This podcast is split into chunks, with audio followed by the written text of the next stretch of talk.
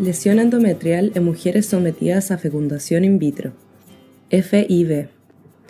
El Grupo Cochrane de Ginecología y Fertilidad ha producido aproximadamente 100 revisiones relevantes para la fertilización in vitro, o FIV, y las actualiza según se obtenga nueva evidencia. La segunda actualización de la revisión de una técnica llamada raspado endometrial se publicó en junio de 2021 y en este podcast se habla sobre la técnica y los últimos hallazgos sobre sus efectos.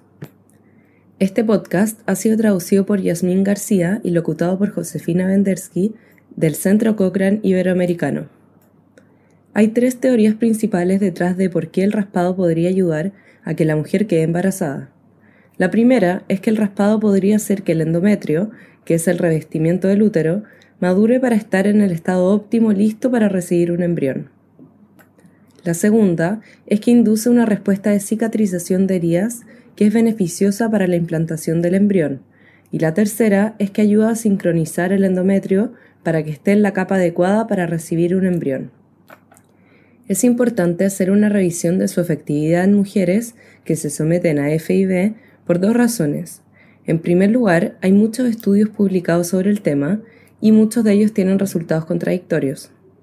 Es útil poder contar con un resumen confiable de evidencia que haya tenido en cuenta los diversos sesgos de los estudios individuales y haya evaluado la confiabilidad de los resultados. En segundo lugar, para las mujeres, el raspado endometrial es un procedimiento invasivo que habitualmente se les ofrece durante el tratamiento de FIV a un costo adicional, y es importante que haya una respuesta científica y de libre acceso a la pregunta de si el raspado es efectivo. La revisión ciertamente detectó muchos ensayos aleatorizados que estudiaron el raspado endometrial, 37 en total. Hubo mucha heterogeneidad entre los estudios cuando se combinaron, lo que hizo que los resultados fueran muy difíciles de interpretar, y por lo tanto se decidió restringir el análisis a los estudios con bajo riesgo de sesgo. Los hallazgos de la revisión mostraron que el raspado del endometrio no era ni mejor ni peor que ningún raspado del revestimiento del útero cuando se analizaron los nacidos vivos o el embarazo clínico. La calidad de la evidencia fue moderada.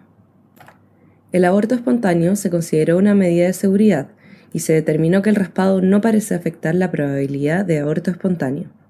Sin embargo, reveló que las mujeres de los estudios encontraron que el raspado era un procedimiento algo doloroso que se asociaba con una pequeña cantidad de sangrado. Como mensaje final, se puede señalar que la evidencia actual no apoya el uso habitual de la lesión endometrial en las mujeres que se someten a FIV. Puede encontrar la revisión si busca en Google raspado endometrial Cochrane o consulte la biblioteca Cochrane y escriba raspado endometrial en el cuadro de búsqueda. Las revisiones son de libre acceso en todo el mundo.